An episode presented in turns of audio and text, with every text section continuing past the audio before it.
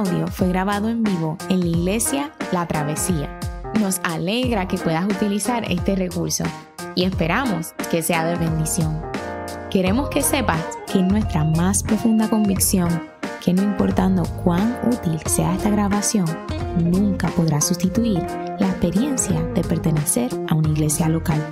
Sería un placer tenerte junto a nosotros en la travesía, pero de no poder ser así, nos gustaría ayudarte a encontrar una congregación donde puedas pertenecer y servir. Una vez más, nos alegra que puedas utilizar este recurso.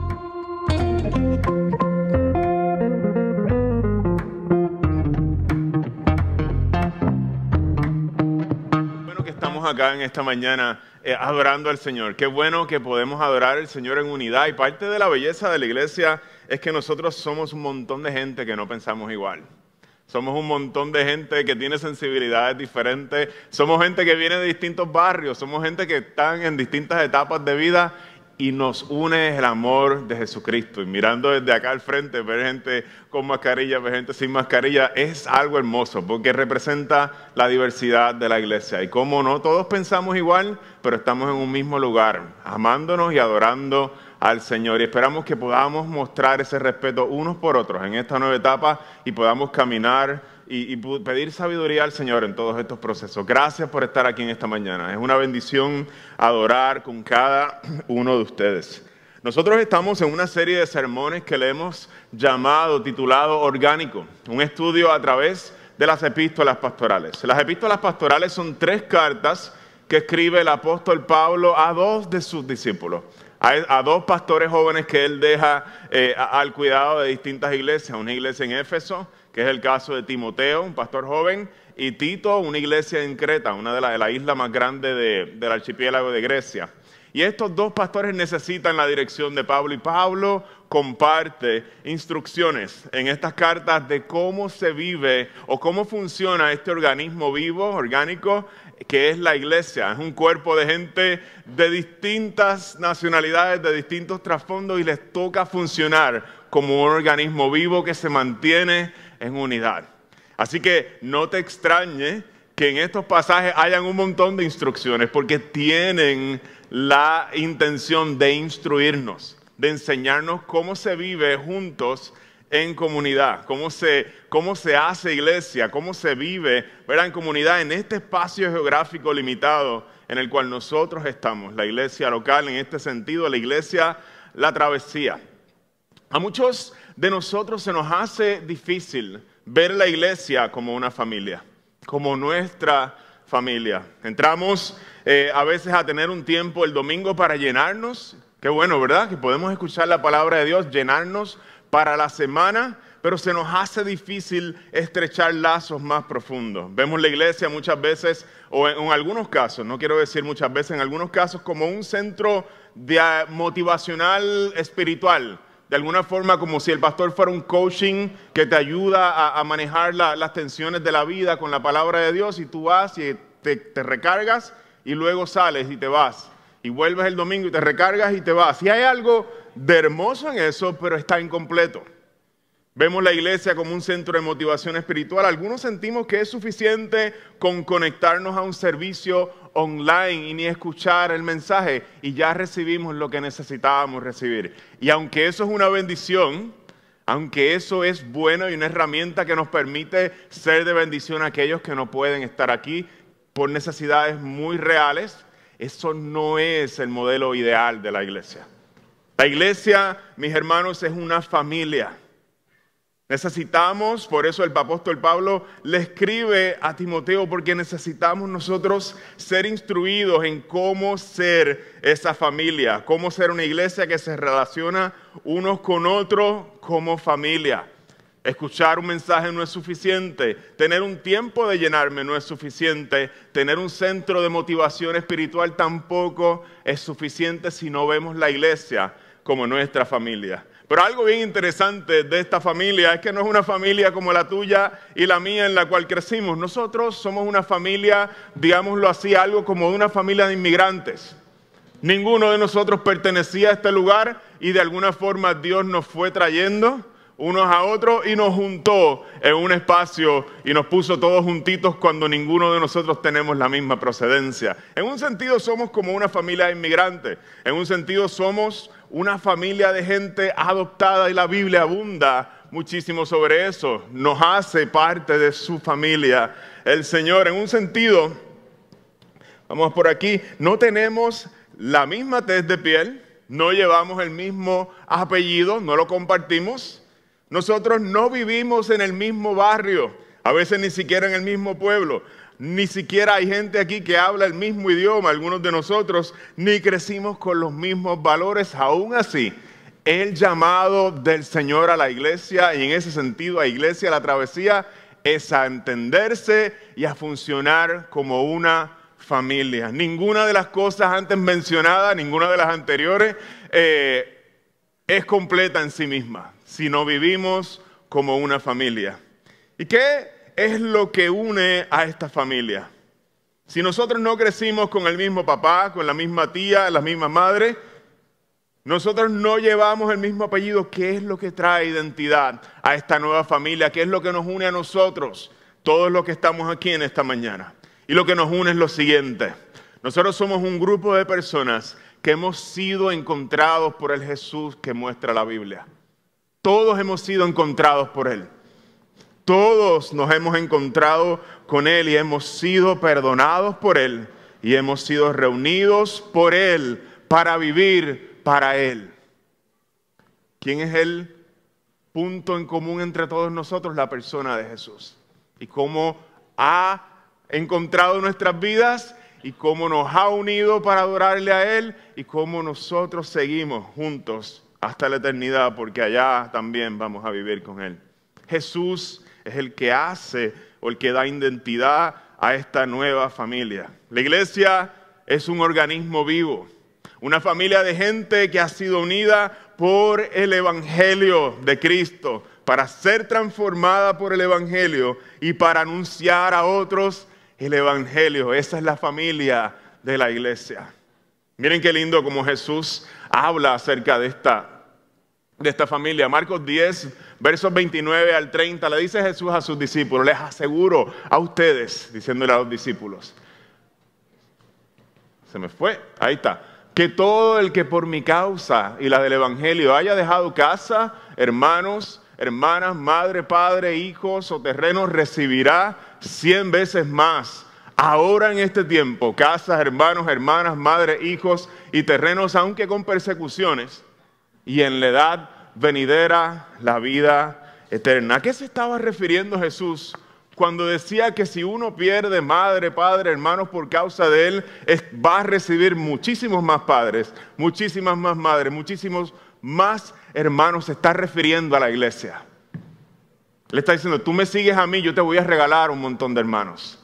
Tú me sigues a mí, yo te voy a regalar un montón de hermanas. De padres, de madres, tú vas a tener una familia más grande. No es ideal que pierdas la tuya. No es ideal, ese no es el llamado de este pasaje. Pero si la pierdes, la ganancia aún va a ser mucho más grande si la pierdes por causa de su nombre.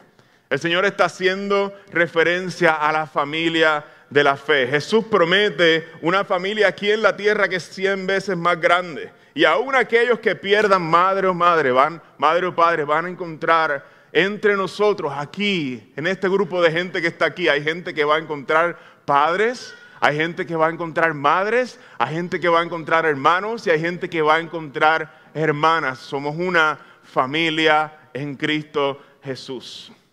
La iglesia amados hermanos, es la familia de Jesús. Pues mi hermano, mi hermana y mi madre, decía Jesús, son los que hacen la voluntad de mi Padre que está en el cielo. Y si ese eres tú, tú y yo y los que te rodean, somos una familia. ¿Por qué traigo esto? Porque el pasaje de hoy, el apóstol Pablo instruye a Timoteo, el pastor Timoteo, que está en la iglesia de Éfeso, en cómo han de ser sus relaciones con los distintos miembros de la iglesia. Y la imagen que usa, porque es vital que Timoteo entienda cómo relacionarse con la iglesia, es vital que Timoteo empiece a ver la iglesia como un miembro de una familia. Y es vital para ti y para mí también. Esto no es un centro motivacional. El Señor nos regala una familia y lo vamos a ver reflejado en las palabras que utiliza Pablo con Timoteo. Menciona que en esta familia están los ancianos, los hombres adultos. Lo vimos la semana pasada, los mismos grupos se mencionan aquí otra vez, del pasaje de Tito capítulo 2 que se predicaba la semana pasada. Los ancianos o hombres adultos están en esta familia, las ancianas, los jóvenes, las jóvenes, las viudas y los presbíteros, que voy a usar la palabra presbítero, pero te usa la palabra anciano en el pasaje, son los pastores de esta congregación, aquellos que cuidan de la iglesia. Hermanos de la travesía, quisiera proponerles en esta mañana que si la iglesia es la familia de Jesús, entonces nos toca a ti y a mí aprender a vernos y a funcionar como una familia. Repito de nuevo, es la idea central del mensaje. Si la iglesia es la familia de Jesús, nos toca aprender a ti y a mí a vernos y funcionar como una familia. Y quisiera comenzar con el primer grupo que se menciona. Al igual que la semana pasada, comienza Timoteo hablando a los hombres más adultos. Es súper hermoso cómo sigue el mismo patrón. Dice, no reprendas con dureza al anciano, le dice Pablo a Timoteo, sino aconsejalo como si fuera tu padre al igual que el pasaje en la semana pasada, como mencionaba, el pasaje de hoy comienza haciendo mención de los ancianos, los hombres adultos de la iglesia. Y Pablo le deja saber a este pastor joven en cómo debe relacionarse con este grupo de la iglesia que pasa a ser su familia. Le dice, no reprendas con dureza a Timoteo al anciano. Cuando haya que corregirlo, eh, eh, va a ser necesario corregirlo en algún momento como pastor. Vas a tener que hacerlo, pero hazlo como si fuera tu Padre. El trabajo de manera oficial, digamos, eh, o el encargo a los pastores, a los ancianos de la iglesia, a los presbíteros de la iglesia, es enseñar, es cuidar del rebaño y eso implica muchas veces también corregir. Y le dice el apóstol Pablo, cuando llegue el momento en que tengas que corregir a un hombre adulto, uno que ha caminado más que tú, Pablo le recuerda a Timoteo que es el pastor, aunque él es el pastor, ese hombre es un padre para él. Y le toca hacerlo como lo haría un hijo con un padre, con toda gentileza. Es como si Pablo le dijera a Timoteo, hay hombres que han corrido mucho más que tú en la vida, en la iglesia. A ti te toca pastorearlos, pero nunca pierdas esa humildad. Porque ellos te pueden enseñar un montón de cosas. Tú no eres el cheche de la película. Trátalo con el respeto que tratas a un padre, aun cuando necesiten la corrección. No tomes en poco los años, y este es el mensaje de esta línea, no tomes en poco los años de los hombres adultos en la iglesia. No tomes en poco la experiencia que tienen en la vida que tú y yo no tenemos. Ellos son como padres para ti, Timoteo, son un regalo que Dios te da para que los veas como padres en tu vida. Ellos tienen mucho que enseñarte a ti también. Ellos tienen mucho que aportar a ti también. El apóstol extiende también esta misma enseñanza. En, este mismo versículo agrupa y pone, hace una lista de todos los demás grupos de la iglesia. Porque Timoteo también tiene que tratar a aquellos jóvenes como si fueran sus propios hermanos con los que creció en su casa. Timoteo también tiene que tratar a las ancianas con sumo respeto. Al igual que a los padres que tienen mucho más experiencia que él en la vida, él debe mirar a las hermanas adultas como a madres y debe mirar a las hermanas más jóvenes como sus hermanas, con toda pureza. Y esta es la invitación que Pablo le hace a Timoteo y la vamos a ver que está a través de todo el pasaje. Timoteo, la gente con la que tú vives en la iglesia son tu familia. Trátalos como tratas a tu familia. Valóralos como valoras a tu familia. Y esa imagen nos va a ayudar a nosotros cuando nos vemos unos a otros en la iglesia.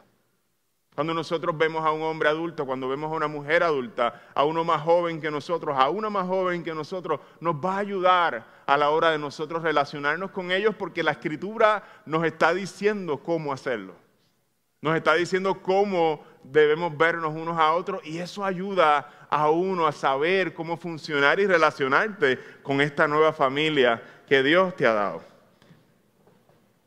Esto no es solo una guía para Timoteo como pastor, es una guía para ti y es una guía para mí para saber cómo conducirnos en la iglesia. En la iglesia cada uno de ustedes, como dijo Jesús, va a encontrar a padres, va a encontrar a madres y va a encontrar a hermanos y hermanas. Y es bien importante que nosotros aprendamos a relacionarnos con ellos y con ellas como nuestra propia familia. En la iglesia hay jóvenes hermanos que te toca cuidar a ti como lo hacías con tus hermanos menores cuando metían la pata.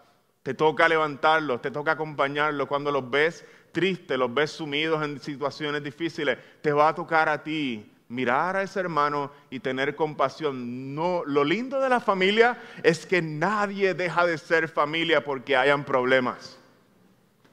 Y es una imagen bien poderosa porque alguien esté metiendo la pata, porque alguien esté comportándose mal, no deja de ser familia. Me acuerdo de una canción que, de uno de mis cantantes favoritos. Si usted lleva tiempo aquí va a saber que voy a hablar de Rubén Blades. Yo crecí escuchando salsa, no, compré ni un solo disco, pero me sé todas sus canciones y me fascina.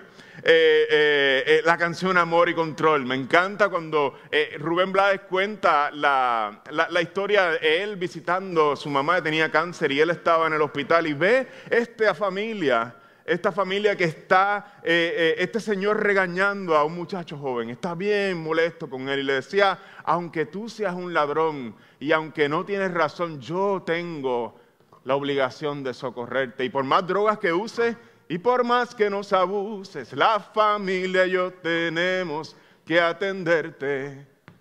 Porque familia es familia y cariño es cariño, dos o tres saben por ahí. No hay quien rompa los lazos familiares, ni las adicciones a drogas, ni ninguno de nuestros errores rompe los lazos familiares y esa es la imagen que usa el apóstol Pablo para ayudarnos a entender la iglesia. Cuando hay alguien que necesita tu cuidado es tu hermano menor. Cuídalo.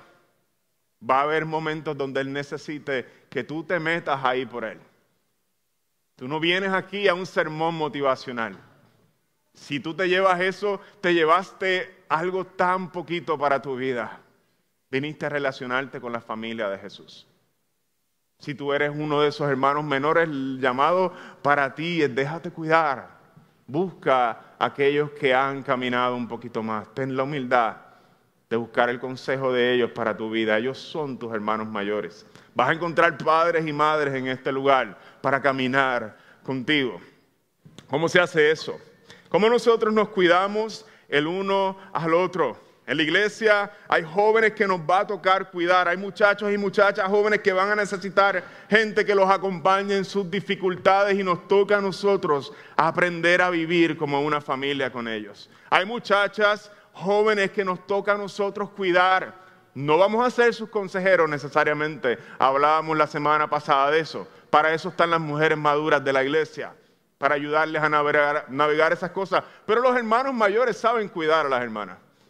Usted sabe espantar buitres. Usted sabe hacer, usted sabe oler el peligro y cuando ve las caras por ahí, la Biblia nos llama a vernos como familias. Y es exactamente, son esas exactamente las cosas prácticas que Dios espera de los hermanos mayores. Es una bendición tener hermanos mayores para las muchachas. Aquellos, ¿verdad?, que tienen un corazón que está dispuesto a protegerla, los hermanos mayores. Hay historias, yo no las voy a contar aquí porque no me dieron permiso, pero Dios milagrosamente, para que mi esposa llegara a mí, eh, Dios usó su familia, usó sus tíos de manera bien creativa para, espantar todo aquello, ¿verdad? Que necesitaba ser espantado. Usó a su mamá, usó a todas estas cosas y yo estoy cosechando el fruto de todo ese esfuerzo y esa creatividad. Cómo guardaron su corazón y guardaron su vida. Las hermanas menores necesitan hermanos mayores, necesitan tíos que sepan oler y ver y darse cuenta de lo que está pasando. Me encanta porque hablaba con Efraín el otro día, que es nuestro ¿verdad? líder de jóvenes, y él me dice, yo estoy pendiente, yo estoy pendiente. Yo, sí, sí, yo estoy pendiente a mí, a mí, a mí, yo, yo sé reconocer cuando hay alguien malo por ahí, yo, yo sé. Me dice, yo sé cuidar a mi chico. Y, y, eso es exactamente lo que uno quiere. Me quedó bien la invitación, ¿verdad? yo soy bueno para esas cosas, ¿no?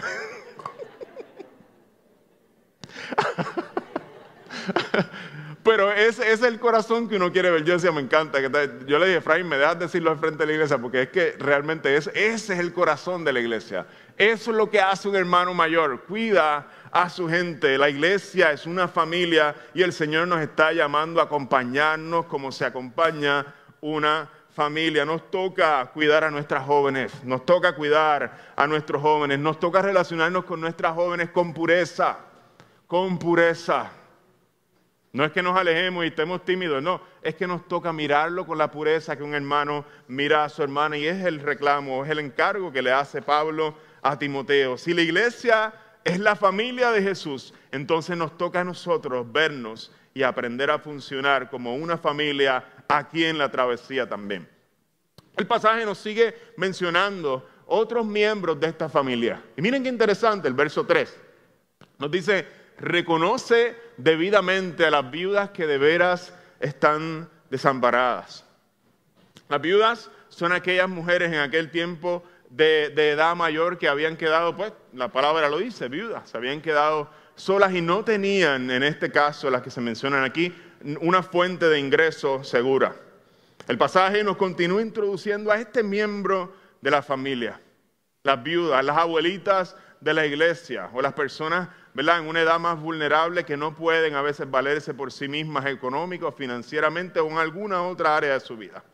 Y aquí nosotros vemos reflejado una vez más el corazón de Dios por aquellos que son vulnerables en la sociedad. Dios quiere que en esta familia aquellos que son vulnerables sean cuidados. Miren Deuteronomio lo que dice.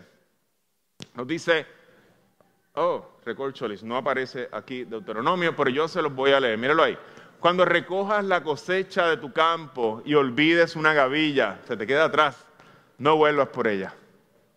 Déjala allí para el extranjero, el huérfano y la viuda. Así el Señor tu Dios bendecirá todo el trabajo de tus manos. Yo les invito a ustedes a usar Google y buscar cómo Dios, ponga Dios, Biblia, viudas, y usted va a encontrar un chorrete, llueve en los pasajes, donde Dios habla del extranjero, habla de la viuda y habla del huérfano, porque el corazón de Dios es que aquellos más vulnerables no sufran necesidad. Y ese, ese es el corazón del Evangelio.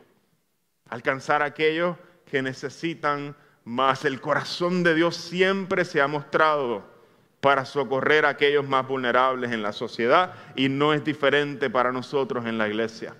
Conociendo la necesidad que pasan estos grupos vulnerables, el Señor le instruye a Israel a no recoger los frutos. Dile, se te quedaron unos cuantos racimitos allí, no los recojas. No los recojas. Deja para los necesitados. No debería sorprendernos que Pablo aquí también siga el mismo patrón porque es el mismo Dios y le indique a la iglesia que le dé un lugar especial, lugar especial a estas mujeres que han quedado desamparadas, que tienen una necesidad especial. Estas instrucciones de Pablo también están guiadas por el quinto mandamiento. Si usted se acuerda de los mandamientos, el quinto hace mención de los padres. Le dice, honra a tu padre y a tu madre. Y la iglesia también está llamada a cuidar de estas personas que son para nosotros como madres o como abuelitas muchas veces. El quinto mandamiento aplica primero a la familia de sangre y luego a la iglesia, como vamos a ver nosotros en el, pasaje, en, el texto ya mismo. Pero ¿cómo nosotros honramos a una madre? ¿Cómo nosotros honramos a nuestros padres? ¿Acaso desde que nacemos se ve de la misma forma hasta que salimos de casa o cuando somos viejitos se ve de la misma forma? No se ve de la misma forma. Un niño de seis años lo mejor que puede hacer para honrar a sus padres es obedecerles en todo. Eso es sabio. Cuando Estrella nos pregunta, ¿qué es sabiduría, mamá? Nosotros, mamá le contesta, hacerle caso a lo que dice mamá. A esa edad, eso es sabiduría. Eso es honrar a su mamá a esa edad, pero no va a ser así a los 15 años. A los 15 años los hijos, honrar a sus padres, tratarles con respeto. Es obedecerle en aquellas cosas que son fundamentales y sus padres han dejado claras es escuchar y valorar su dirección.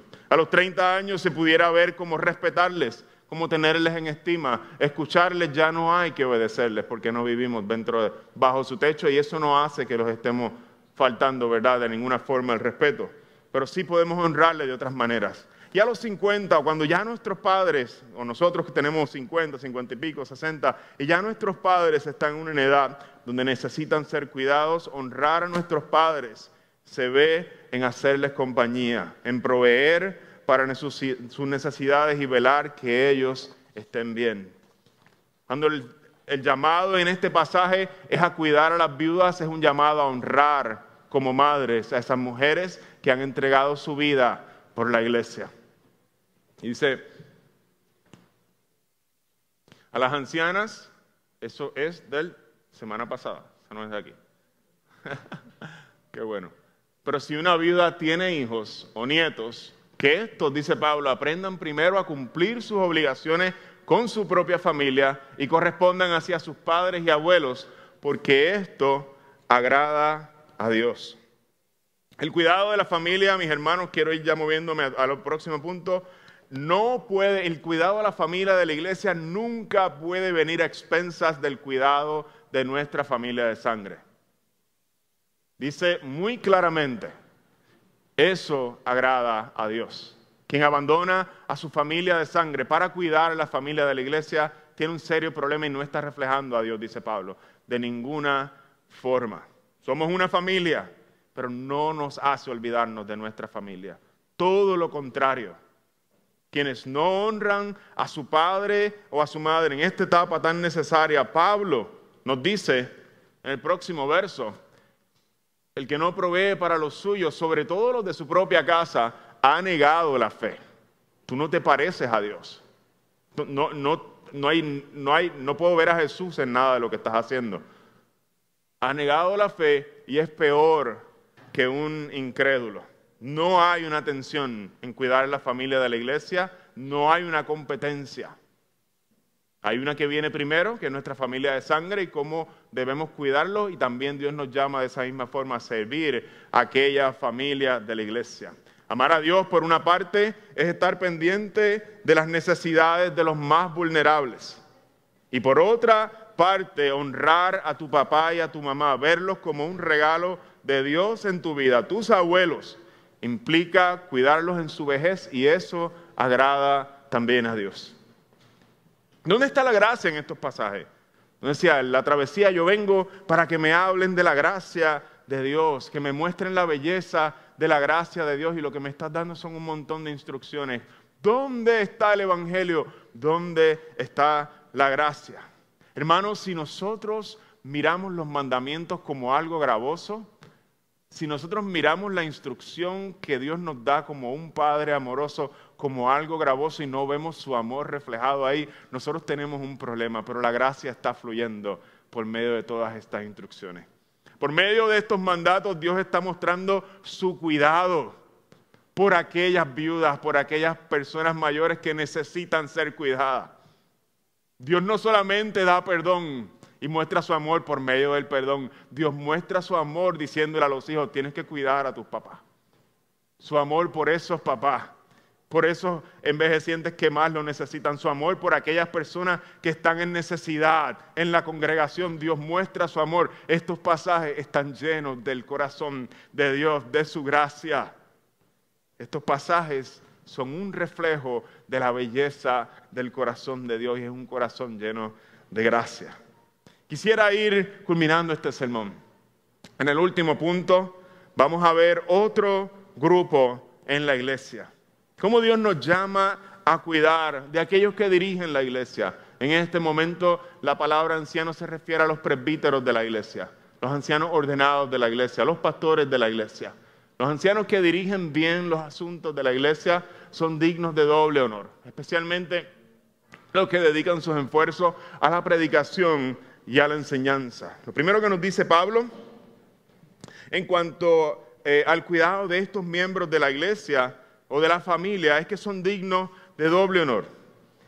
Y hay una diferencia también aquí que sale a relucir aquí. Se mencionan ancianos, si usted mira, y unos que son dedicados a la enseñanza, digamos, de manera más continua a la enseñanza. Y aunque todos los ancianos deben poder enseñar la Biblia, lo dice el pasaje de Tito que mirábamos en, primer capítulo, versos de 5 al 9, Timoteo capítulo 3, versos del 1 al 11, lo vamos a ver que es un requerimiento que los ancianos puedan enseñar las escrituras. Es parte de las cosas que deben poder hacer. El texto sugiere que hay unos que dedican, se dedican de lleno a esta labor. Y a estos considera Tito de doble honor. Y yo quisiera hacer una pausa aquí porque usted diría, este Yamil está hablando de él. Este Yamil está, está hablando de él como pastor y de alguna forma deme doble honor. Yo quisiera, yo quisiera desempacar un poquito qué significa eso de, doble honor. Esto no implica, ¿verdad? Esto no es que cuando un anciano o un pastor va caminando entre los hermanos la atmósfera cambia. La atmósfera cambia y hay que llamarle, ese es el pastor Yamil. Y va caminando. Por favor, dígame Yamil, ¿sabe? Yo soy su amigo, soy su hermano. Aquí no hay una distancia de poder, por lo menos no, no de manera intencional. No significa que los pastores de alguna forma flotan y que, que, no usan pantalones cortos y no van al baño. Eso no es lo que significa. ¿Sabe? Eso no es lo que Pablo está diciendo aquí. Cuando dice que les rindan doble honor, es un acto de sostenerles financieramente. Y lo vamos a ver más claro eh, eh, en el próximo verso. Estos son los textos también que quiero tener cuidado porque los pastores abusadores los usan para atar la conciencia de la gente y hacerlos que sientan una obligación a sostenerlos a ellos y sostener sus yates y, su, y sus carros lujosos. Y se ha utilizado muy, muy mal este tipo de texto, pero no por eso dejan de ser la palabra del Señor y no por eso nosotros vamos a dejar de predicarlos. Si tú has sido lastimado por uno de estos pastores que son un tipo de ladrón, lo siento mucho. Lo siento porque están a choreta por allá, por allá afuera en, el televisor, están por todos lados pidiendo dinero y atando la conciencia de la gente. A lo que está haciendo referencia en rendir doble honores a dar honorarios a aquellos que son ministros de enseñanza en la iglesia. Miren cómo lo dice el próximo verso, justo, justo después. Pues la escritura dice, el verso 18, se supone que diga aquí, pues la escritura dice, no le pongas bozal al buey mientras esté trillando, y el trabajador merece que se le pague su salario. Cuando la imagen que utiliza Deuteronomio, versículo, capítulo 25, versículo 4, nos está diciendo Pablo, el buey no se le debería poner un bozal mientras está trillando y escascarando el grano, sacando el grano, digamos, de trigo. De alguna forma sacándole la cáscara al grano. Me dice, no lo dejen mirando con hambre mientras está todo el día ahí trillando, quítale el bozal, deja que coma un poquito del grano. No, no le quites ese privilegio al buey. Pablo está usando esa imagen de Deuteronomio y luego está diciendo el trabajador, refiriéndose a palabras que dijo Jesús mismo en Lucas capítulo 10, versículo 7, es digno de que se le pague su salario. De esa misma manera, los que sacan tiempo para servirle a la iglesia deben ser bien cuidados por la iglesia. Cuidamos a los jóvenes, cuidamos a las jóvenes, cuidamos a los ancianos, cuidamos a las ancianas, a las viudas. También la escritura nos enseña a cuidar de nuestros ancianos. Vamos a tener un cuerpo de ancianos prontamente. Y es responsabilidad de la iglesia cuidar a los ancianos. Primera de Corintios, capítulo 9, actually, casi todo el capítulo habla de ese tema. ¿No saben que los que sirven en el templo reciben su alimento del templo? y que los que atienden el altar participan de lo que se ofrece en el altar, así también el Señor ha ordenado que quienes predican el Evangelio vivan de este ministerio. Hermanos, ¿cuál es la idea detrás de todo esto? ¿Cómo nosotros cuidamos de los distintos miembros de esta familia? Es lo que Pablo tiene en mente cuando nos está ofreciendo estas palabras. Nosotros estamos dispuestos a pagar por cosas buenas un buen plato de comida en un restaurante. Nosotros valoramos lo bueno, una buena educación para nuestros hijos, un buen cuidado médico para nuestra familia. La idea es la misma aquí, que para esta familia sea importante valorar la predicación, la enseñanza y el cuidado pastoral de tal manera que puedan bendecir y cuidar a aquellos que nos sirven a tiempo completo. Quisiera hacer una pausa. ¿Ustedes saben por qué? Porque aunque pareciera que yo los estoy regañando, yo me siento tan feliz de que ustedes han cuidado a mi familia desde el día número uno. A mí, a mi esposa, a mis niñas y a mi nuevo niño no nos ha faltado nada, porque la iglesia ha sido extremadamente generosa con nosotros. Y yo quiero darle las gracias porque ustedes están siendo generosos para cumplir con esto. Muchas Gracias. Seguimos. Este pastor raro que ustedes tienen. ¿De qué otras maneras el Señor también nos llama a cuidar a nuestros pastores, a nuestros presbíteros, a un Juan José Coto, a un José Elías y a todos los demás que se van a seguir levantando? El Señor nos dice en el próximo verso, no admitas, y esto es bien importante hermano, ninguna acusación contra un anciano, a no ser que esté respaldada por dos o tres testigos. De la misma manera que hay que corregir a los hermanos mayores, padres, va a existir maneras para corregir a los ancianos. Pero los procesos tienen que darse de manera ordenada y de manera que refleje el Evangelio. La corrección para los líderes de la iglesia va a ser más fuerte, porque cargan un peso que ustedes no cargan. Cuando caen los pastores, sale por todos lados. Su vergüenza la cargan y, tienen que seguir caminando aún en medio de su vergüenza. Muchos no pueden volver a ejercer sus ministerios, pierden su carrera pastoral. Va a ser bien duro para la iglesia, va a ser bien duro para la familia de los pastores. Ustedes conocen estos desastres que vienen como consecuencia de pastores que entran en abusos y en vidas de desenfreno y tienen que ser corregidos. Va a ser bien duro. Van a haber acusaciones falsas, van a haber acusaciones que se acercan a la realidad. Hay todo tipo de acusaciones y Pablo le dice a Timoteo, guarda a tus pastores. Guarda y cuida a tus pastores. Y yo le pido a la iglesia que encarecidamente oren por mí y oren por todos los ancianos, los ancianos que se van a levantar en esta iglesia, que el Señor nos proteja por el bienestar de esta iglesia. Es bien importante que no se tome acusaciones a la ligera contra los pastores de las iglesias y que se rieguen sin haber antes ido y confirmar las cosas a ver si son reales o no. Tiene que presentarse, dice Pablo, evidencia clara, dos o tres testigos que estén dispuestos a hablar de lo que vieron. Si no, le dice a Timoteo, no aceptes ninguna de esas acusaciones. ¿Por qué? No es tan difícil. Porque a los pastores les toca meter la mano en el fuego. Porque a los pastores les toca corregir y la corrección no siempre se recibe bien. Porque no te toca a ti, nos toca a nosotros enseñar a veces y la enseñanza no se recibe bien. Porque a los pastores les toca reprender y muchas veces esas reprensiones no se reciben bien. Porque a los pastores les toca poner su firma cuando vamos a dejar de usar mascarillas y saber que todas las críticas van a llegar aquí. Y es parte del peso que cargamos. Cuida a tus pastores. Cuídalos. No haya mil al que esté aquí.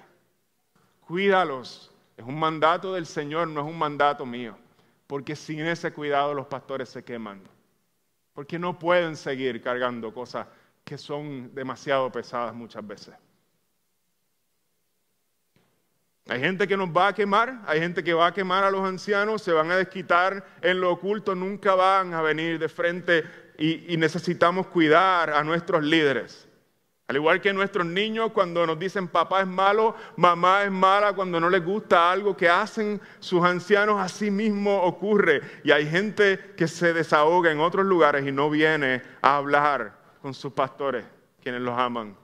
Los ancianos van a cometer errores. Vamos a hacer malas decisiones. No siempre vamos a hacer las cosas bien. No hay manera de hacer este trabajo sin ser criticado por los demás. Por eso la iglesia está llamada a cuidar el testimonio y cuidar el corazón de sus pastores para que puedan seguir haciendo la obra para la cual Dios los ha llamado. Lo primero que dice Pablo es que evaluemos si es sustancial la acusación. Hay evidencia, hay testigos que estén dispuestos a, a testificar está, estamos dispuestos a hacer el proceso correcto. Y si es un asunto serio y pareciera haber evidencia sustancial, un abuso sexual, un abuso físico, un abuso emocional, un abuso de poder, engaños, infidelidad, fraude, la responsabilidad de la iglesia es tomar acción inmediata. Es tomar acción inmediata y no cubrir el pecado de ningún líder de la iglesia cuando estamos hablando de asuntos serios. El hermano o la hermana debe notificar de inmediato al cuerpo de ancianos de líderes de la iglesia o a la policía si es necesario.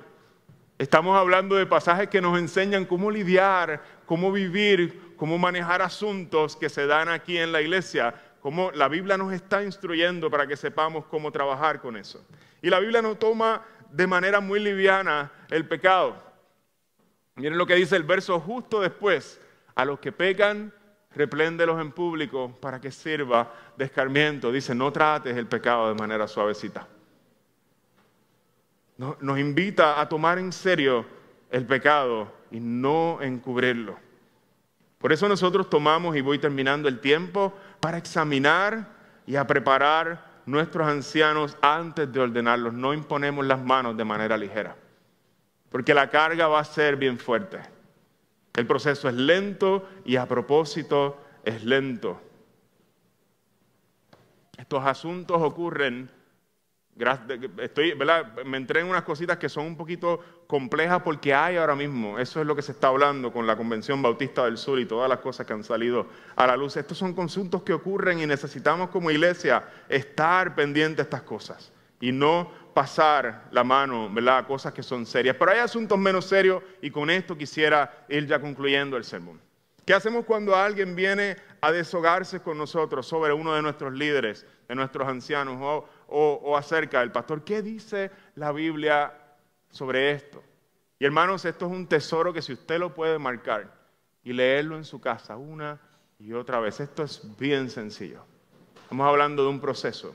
Le decía Jesús a sus discípulos, si tu hermano peca contra ti, ve a solas con él y hazle ver su falta. Paso número uno. Si te hace caso, celebra. Has ganado a tu hermano. Pero si no, lleva contigo a uno o dos más para que todo asunto se resuelva mediante el testimonio de dos o tres testigos, el mismo concepto que vemos en el pasaje de Timoteo. Si se niega a hacerles caso a ellos, díselo a la iglesia, tráelo a la estructura de la iglesia, tráelo a los líderes de la iglesia.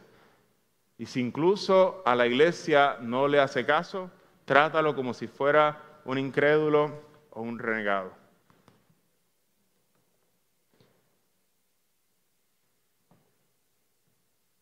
Esto, mis hermanos, es el chisme killer.